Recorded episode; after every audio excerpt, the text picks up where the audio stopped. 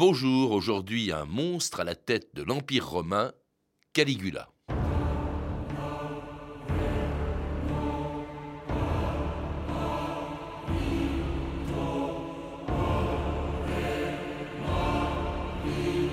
Qu'il me haïsse, pourvu qu'il me craigne. Caligula. «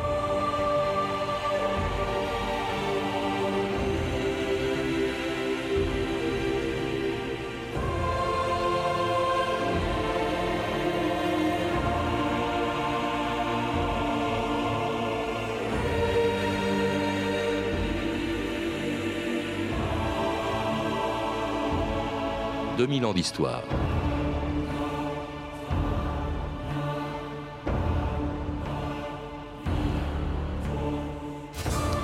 Le 24 janvier 41, à Rome, le troisième empereur depuis Auguste quittait le théâtre où depuis plusieurs jours il assistait aux Jeux palatins. Sous prétexte de le protéger, un centurion de sa garde prétorienne avait éloigné la foule et s'était approché de Caligula pour lui demander le mot d'ordre du jour. Quand l'empereur lui répondit Jupiter, plusieurs soldats se ruèrent sur lui et le transpercèrent d'une trentaine de coups d'épée et de lance. C'était la fin d'un des règnes les plus extravagants de l'histoire. Celui d'un homme qui, en quatre ans à peine, a laissé le souvenir d'un tyran brutal, cynique, cruel, débauché et déséquilibré. Mais rien ne le laissait prévoir lorsque le 18 mars 37, la mort de son prédécesseur plaçait Caligula à la tête de l'empire le plus grand et le plus puissant du monde. Repose Tibère César. Ave Caligula César. Désormais, tu es César. César. César, empereur de Rome et maître du monde. Maître du monde. J'aime ce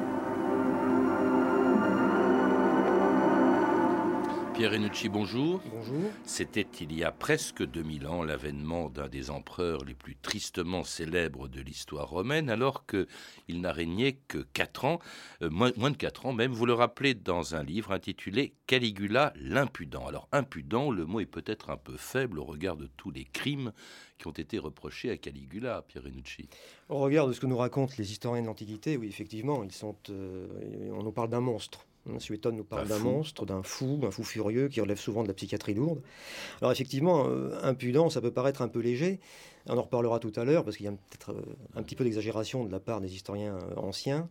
J'ai choisi le terme d'impudent parce que, comme on le verra, euh, Caligula a voulu opérer certaines réformes, en particulier sur la nature du principat, sur la nature de l'empereur. Et, et il a voulu opérer ces réformes avec une audace excessive, irrévérencieuse, envers la- ce qu'on appellerait aujourd'hui l'établissement, envers la classe politique. Et euh, c'est ce qui m'a donné l'idée de, de parler d'impudence. Je crois que c'est le terme qui lui convient le mieux.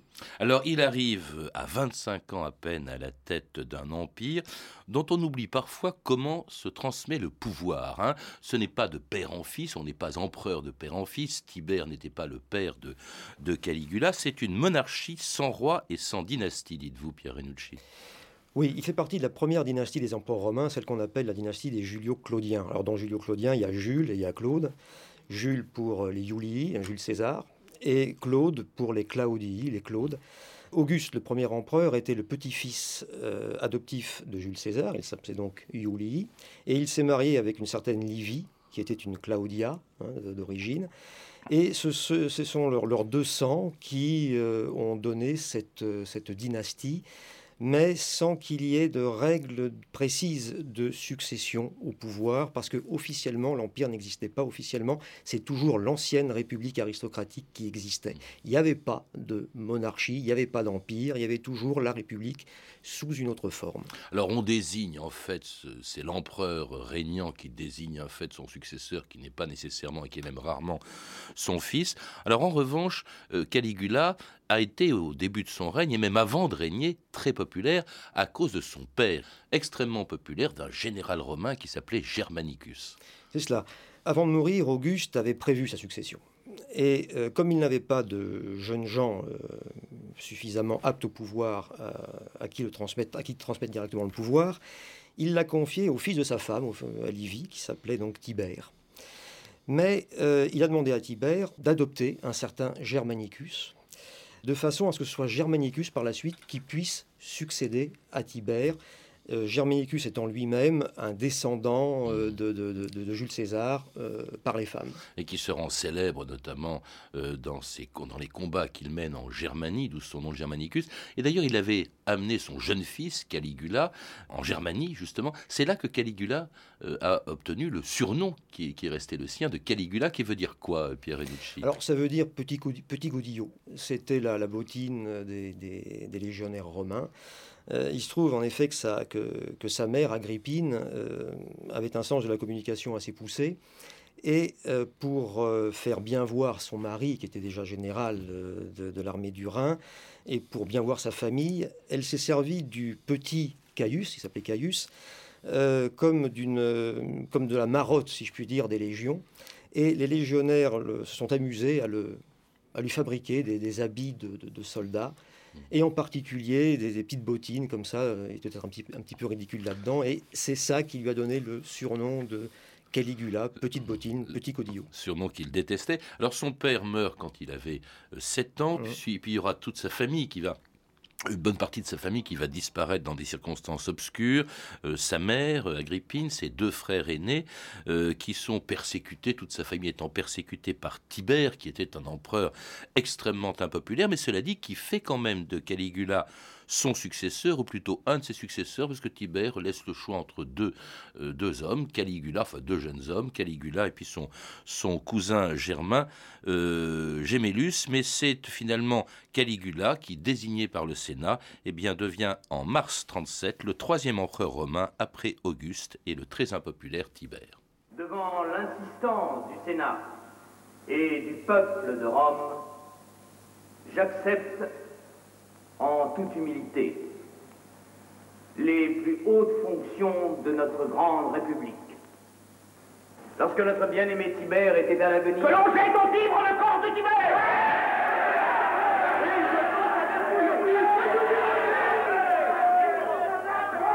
Aujourd'hui commence pour vous une ère nouvelle.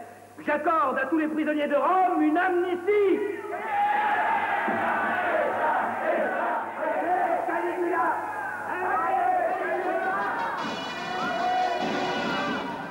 Alors quand Caligula devient empereur, Pierre Renucci, rien n'indique que c'est une tyrannie qui commence. Au contraire, il est extrêmement populaire et pas seulement euh, grâce à son père ou à la popularité de son père, Pierre Renucci.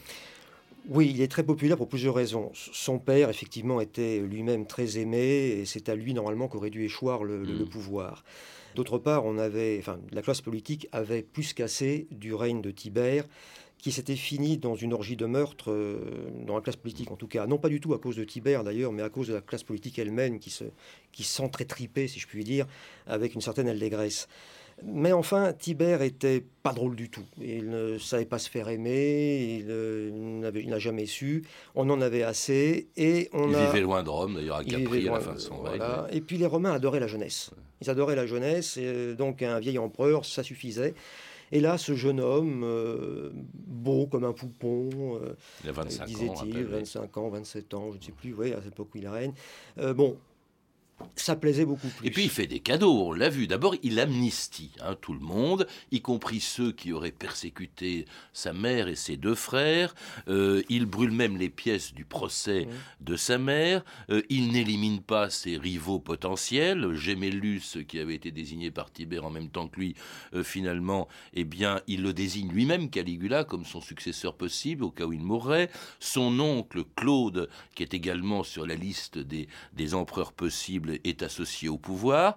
Euh, et puis alors, il distribue de l'argent aux soldats, il gaspille en quelque sorte le trésor qu'avait accumulé Tibère et organise des fêtes somptueuses. Donc c'est vraiment plutôt un, état de grâce qui commence au début, en quelques mois. Oui, les six, ou sept premiers mois de son, règne, c'est-à-dire jusqu'à sa maladie, sont considérés comme excellents, très positifs par les, par les historiens anciens.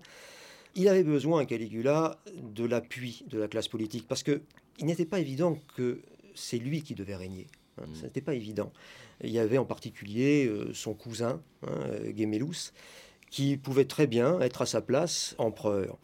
Donc il avait besoin d'assurer son pouvoir, et après la période très difficile du fin de règne de Tibère, où la classe politique a été pas mal étriée, euh, il avait surtout besoin de son appui pour assurer son pouvoir. Donc il a fait patte de velours, et en particulier, il a été très gentil avec son cousin germain Gemellus en l'adoptant, ce qui signifiait finalement que c'était lui qui devait lui succéder hein, euh, officieusement, parce qu'encore une fois, il n'y avait pas de règle de, dévolution hein, du pouvoir.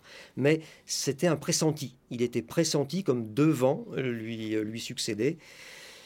Et cela mettait tout le monde d'accord, ou du moins une grande partie de la classe politique. Alors ça a duré peu de temps, cet état de grâce a duré sept mois, après quoi euh, Caligula s'est littéralement, si l'on en croit les historiens, transformé en tyran, en paranoïaque cruel, et qui allait se débarrasser de tous ses rivaux, réels ou potentiels. Ah Proculus Savez-vous que sa femme attend son premier enfant? On ne sait pas trop qui en est le père. Lui ou, ou Dieu? Divin César, pitié. Qu'ai-je fait? Pourquoi suis-je ici? Trahison Je t'ai toujours été fidèle, loyal. Mais c'est justement là qu'est ta trahison. Aussi vas-tu mourir, comme Gémélus. Comme tous ceux qui ont failli à Rome. Achevez-le lentement. Je veux qu'il sente venir sa mort. Je veux qu'il sente l'odeur de la mort. Je veux qu'il sente venir sa mort. C'est à peu près euh, dans ces termes que euh, Suétone décrivait la façon dont Caligula tuer ses victimes. Non seulement euh, il a été violent, il était même sadique, dites-vous, Pierre Renucci, en, exécutant, en faisant exécuter ses rivaux.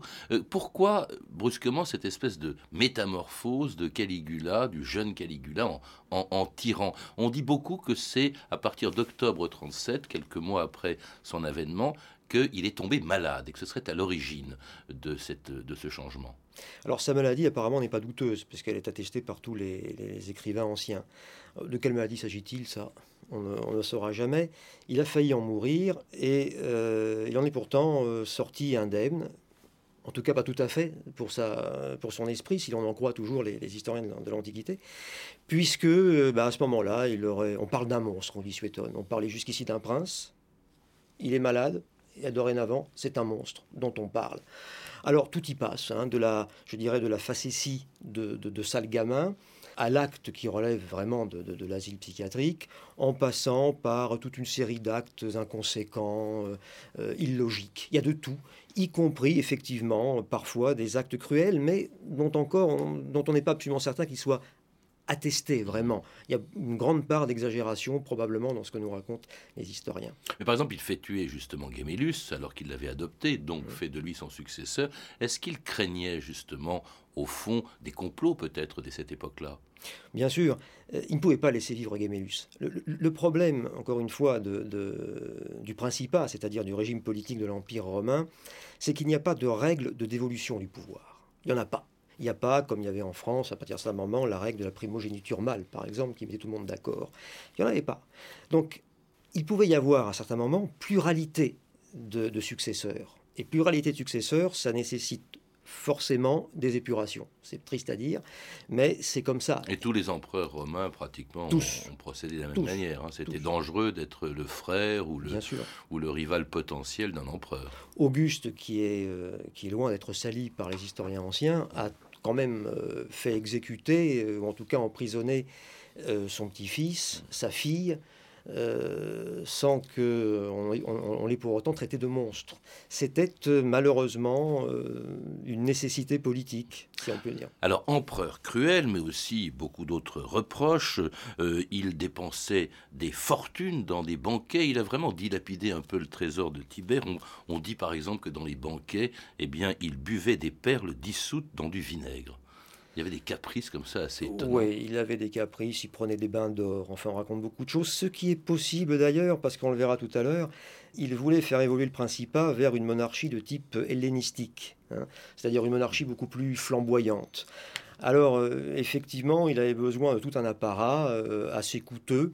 Toutefois, je ne suis pas certain qu'il ait véritablement dilapidé euh, le trésor accumulé par Tibère, parce que Sitôt après sa mort, euh, Claude a pu s'offrir la conquête de la Bretagne, ce qui a quand même coûté très cher, apparemment sans impôts nouveaux. Hmm. Donc ça semblerait vouloir dire qu'il n'a pas vraiment euh, dilapidé le trésor comme on le raconte. Il y a On- probablement là encore une part d'exagération. On parle de galères grandes comme des paquebots d'aujourd'hui, sur lesquels il faisait pousser des vignes, dans lesquels il installait des termes. Enfin, c'était quand même assez ahurissant. Alors, du coup, en tout cas, euh, il doit imposer les, Romains. C'est peut-être le début de son impopularité, mais il doit bien compenser, bien entendu, ses dépenses par des impôts nouveaux et, qui lui ont été beaucoup reprochés, Pierre Renucci. Alors oui, il a, il a probablement, euh, il il a sûrement même euh, euh, créé de nouveaux impôts, mais qui ont ceci de particulier qu'ils n'ont pas été supprimés par la suite. Si vraiment ils étaient si abominables que ça et, et si forts que ça, si lourds que cela, Claude aurait pu, à son avènement, pour se faire bien voir, les supprimer. Parce que lui-même, au début, Caligula en avait supprimé certains impôts. L'impôt du dixième sur la succession, par exemple, avait été supprimé par lui. Donc là encore, euh, il faut euh, être prudent. Oui, il a, probablement imposé, euh, il, a, il a créé une taxation sur la consommation qui n'est jamais populaire, parce que la taxation sur la consommation frappe tout le monde. hein, c'est un peu comme la TVA maintenant, si vous voulez, ça frappe tout le monde, les riches et les pauvres. Donc c'était mal vu, surtout à Rome, parce que le Romain, je parle vraiment le citoyen romain de Rome, euh, ne payait pas normalement d'impôts. Il n'en payait pas. Donc, euh, c'était les provinces qui en payaient pour lui, qu'il nourrissait. Donc, euh, c'était mal vu. Mais ne croyons pas toutefois que cela ait été absolument écrasant, et je ne crois pas. Il avait quand même une manière assez spéciale aussi d'établir de nouveaux impôts. Sachez que j'existe depuis le matin du monde et que je ne m'éteindrai qu'à la chute de la dernière étoile. Bien que j'ai revêtu la forme de Gaius Caligula, je suis tous les hommes sans en être aucun. Aussi bien suis-je de ce fait un dieu. Longinus, magicien de mes finances. Qui sont les hommes les plus riches d'Europe? Les macros Qui sont les putains les plus lascives de Rome? Les femmes des sénateurs. Donc, nous tenons un bordel impérial et voici équilibré le budget de l'État. Pour cinq petites pièces d'or, bienvenue au bordel impérial. Choisissez parmi les plus belles chairs de l'Empire. Il fait des prostituées de nos femmes et de nos filles. Il humilie le Sénat et se concilie l'armée. C'est pour cela que le peuple l'est. Est-ce que ce fameux bordel impérial dont parlent quelques historiens, qui sont postérieurs d'ailleurs au règne de Caligula, a vraiment existé, Pierre Renucci? Oh, c'est possible. Il, il est très possible que euh, le, le besoin d'argent hein, aidant, euh, il ait créé une sorte de lupanar euh, près du palais avec, euh, avec des prostituées de luxe. et Pas des ait- femmes de sénateurs quand même. Ouais, pourquoi pas C'était, vous savez, le. Vous avez retrouvé ça tout à fait naturel. Oui, parce, ben oui, parce que vous savez, le- contrairement à ce qu'on croit, la femme romaine était, euh, surtout à cette époque, était très libérée. Euh, et il n'était pas rare que, les, que, que des, que des femmes romaines de haut rang se prostituent. C'était, ça, ça se faisait. Même des impératrices, il y en a eu. Même hein. des impératrices. Oui. Donc ce- c'était, c'est pas forcément euh, en soi choquant pour l'époque, j'entends. Alors quand même, de toutes les turpitudes dont on a accusé Caligula, ce sont quand même ces extravagances sexuelles euh, qui ont le plus marqué. Euh, on dit que dans ce domaine, vraiment, il bousculait tous les tabous. D'abord, il a par exemple couché avec ses trois sœurs. hein. C'était, c'était l'inceste. Oui, alors, il faut faire là aussi un petit peu le tri dans le farrago que, que nous donnent les historiens anciens. Euh, ce sont peut-être d'abord les cinéastes qui ont peut-être un petit peu trop... Donc ça, c'est bien après. Alors. Bien après, voilà, qui ont peut-être un petit peu trop enfoncé celui ce qu'on vient d'entendre, Voilà, oui. qui ont peut-être un peu trop enfoncé ce clou. Parce qu'en réalité, à bien regarder l'historiographie des empereurs romains, euh, c'est pas tellement sur ce point qu'insistent les, les- les- les historiens anciens. En regardant bien, il n'aurait pas abusé Caligula finalement là-dessus. Euh, bon, euh, il faut savoir Mais il qu'à n'aurait Rome, pas abusé. Il a, il a été où où il y a eu inceste ou pas. Peut-être, peut-être, on n'est pas certain. Ce qui est vrai, c'est qu'il a mis ses sœurs en avant politiquement, enfin euh, sur, sur le plan de la représentation. Il a divinisé Drusilla, Il a divinisé justement, qui est Drusilla à morte sa mort. euh, un an Euh, après son avènement, oui. probablement, ça, mais ça, ça rentre probablement dans le cadre de la mutation politique qu'il voulait opérer à propos de la personne impériale. Alors justement, à ce sujet, au fond, il se comporte, y compris par l'inceste, un peu comme les anciens pharaons d'Égypte. Et on a entendu, effectivement, au début de cet extrait de film précédent, parlait de lui-même comme d'un dieu. Alors, évidemment, on a mis ça également sur le compte de la folie. Vous, vous dites, Pierre Renucci, pas du tout. Il y avait un objectif politique dans cette espèce de divination de son vivant de Caligula. Exactement. Il y avait en gros deux systèmes politiques dans l'Antiquité, dans l'Empire romain. Hein. Il y avait le système occidental et le système oriental. Dans le système occidental, les gouvernants, au sens très large du terme, euh, n'étaient pas des dieux, c'étaient des hommes, rien de plus. Hein. D'ailleurs, le mot de magistrat en latin, ça vient de, magis, qui en latin veut dire plus. Donc le magistrat, c'est simplement celui qui est un peu plus que son concitoyen, et encore seulement pour le moment de son mandat, pas davantage. Et l'empereur lui-même n'était pas autre chose en théorie. Et puis, il y a le système oriental qui donnait au gouvernant, quel que soit le titre qu'il ait porté, donnait un coefficient de transcendance beaucoup plus élevé. Ça allait de, la, comment dirais-je, de, l'homme providentiel voulu par les dieux jusqu'aux dieux, à proprement parler, comme les pharaons d'Égypte ou comme les rois d'Égypte, comme Cléopâtre, la dernière d'entre elles d'ailleurs, qui n'était pas, qui était une grecque hein, d'ailleurs, euh, et qui était assimilée euh, à Isis, euh, à Aphrodite, etc., qui était l'hypostase du Dieu sur terre, c'est-à-dire, ça, ça veut dire passer dessous, c'est-à-dire une émanation, un démembrement de la divinité sur terre. Et c'est manifestement ce vers quoi voulait tendre Caligula. Il voulait que l'empereur soit plus qu'un magistrat romain de type occidental. Voilà, il voulait qu'il soit considéré comme un dieu à la mode orientale parce que c'était dans l'air du temps. Un dieu roi en quelque sorte, comme d'ailleurs avait été tenté de le faire Jules César, Antoine, Pompée. Euh, au fond, c'était une espèce de véritable monarchie héréditaire que voulait mettre en place Caligula, ce qui bien entendu dressait contre lui les, sénateurs, hein, qui ne voulaient pas voir leur pouvoir diminuer, d'ailleurs au point que Caligula les humiliait constamment. Euh, il a voulu faire de lui, de son cheval, pardon, un citatus, un consul, c'est-à-dire qu'il méprisait même la plus haute charge des politiques euh, à Rome. Alors évidemment, tout cela ne faisait pas le euh, bonheur des sénateurs qui ont multiplié contre lui les complots comme celui dont Caligula allait mourir en 41. Est-il vrai qu'il y ait une conspiration contre moi, Longinus? Eh bien, César, il semble qu'il y ait un complot secret. Un complot est toujours secret. S'il ne l'est pas, il devient un plan. C'est logique, non N'est-ce pas, Claude Même un demi-crétin, c'est ça. Et tu es un demi-crétin. Je suis aussi un demi-César. Les choses sont allées trop loin. Il a raillé les dieux, balayé le gouvernement, insulté les meilleures familles de Rome. Oui, le Sénat a perdu tout pouvoir. Personne ne peut lui échapper. C'est un tyran. Mais que pouvons-nous faire? Je ne vois qu'une seule solution. Si Caligula devait disparaître, la chose est possible. Ainsi soit-il.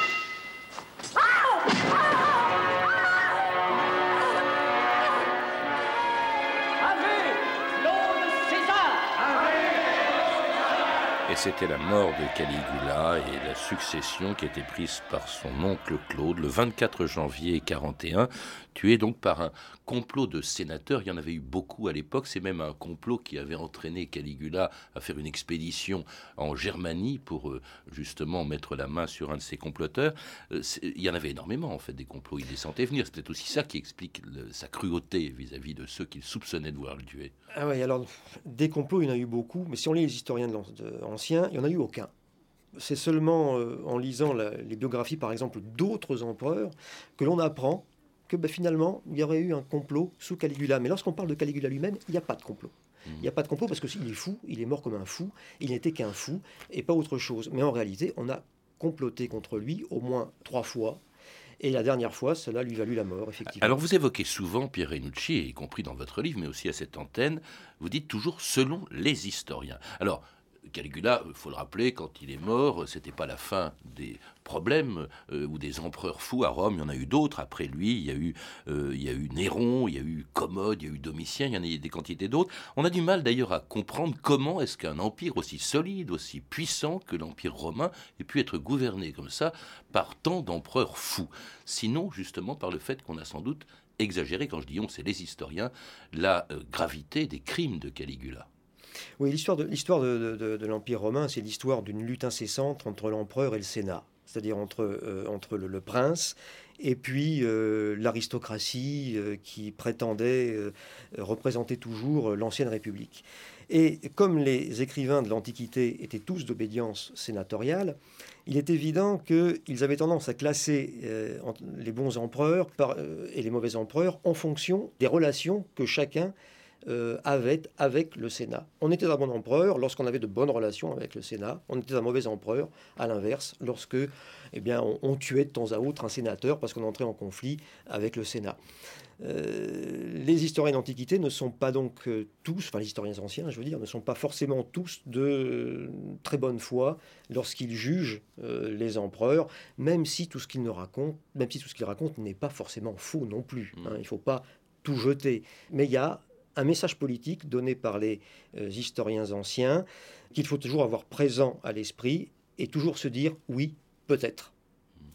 Parce que, bon, quand vous dites on, quand vous parlez de ces historiens, d'abord, il y en a relativement peu mmh. euh, qui ont écrit, le principal étant Suétone, qui a écrit beaucoup plus tard, bien après la mort de Caligula, qui a écrit sous l'empereur Adrien. Mmh. Ces empereurs-là, d'ailleurs, c'est assez curieux, ce sont des bons empereurs, entre guillemets. Je pense aussi plus tard à Marc Aurèle. On en parle beaucoup moins, finalement, que de Caligula. Mais ce qu'il y a de curieux aussi, c'est que tous les historiens, à la suite de cela, euh, ont continué à entretenir la légende du monstre Caligula, Pierre Renucci. Oui, parce que euh, il faut bien comprendre que les, historiens anciens ne, voyaient pas l'histoire comme nous la voyons nous. Nous, on, se prend un petit peu, je n'aime pas ce terme, mais comme pour des scientifiques. Je n'aime pas du tout ce mot, mais enfin, on veut une histoire scientifique, rigoureuse. Euh, les, anciens, pas du tout. Euh, ils, considéraient l'histoire comme une tragédie et, eux-mêmes se considéraient comme des, tragédiens, hein, comme, des, comme des auteurs de pièces tragiques et aussi comme des gens qui avaient euh, une mission édificatrice. Ils, étaient là pour euh, enseigner ce que devait être le, bon gouvernement. Ils étaient là pour édifier ceux qui gouvernaient. Ils lançaient des messages à ceux qui étaient là ou ceux qui allaient prendre le pouvoir.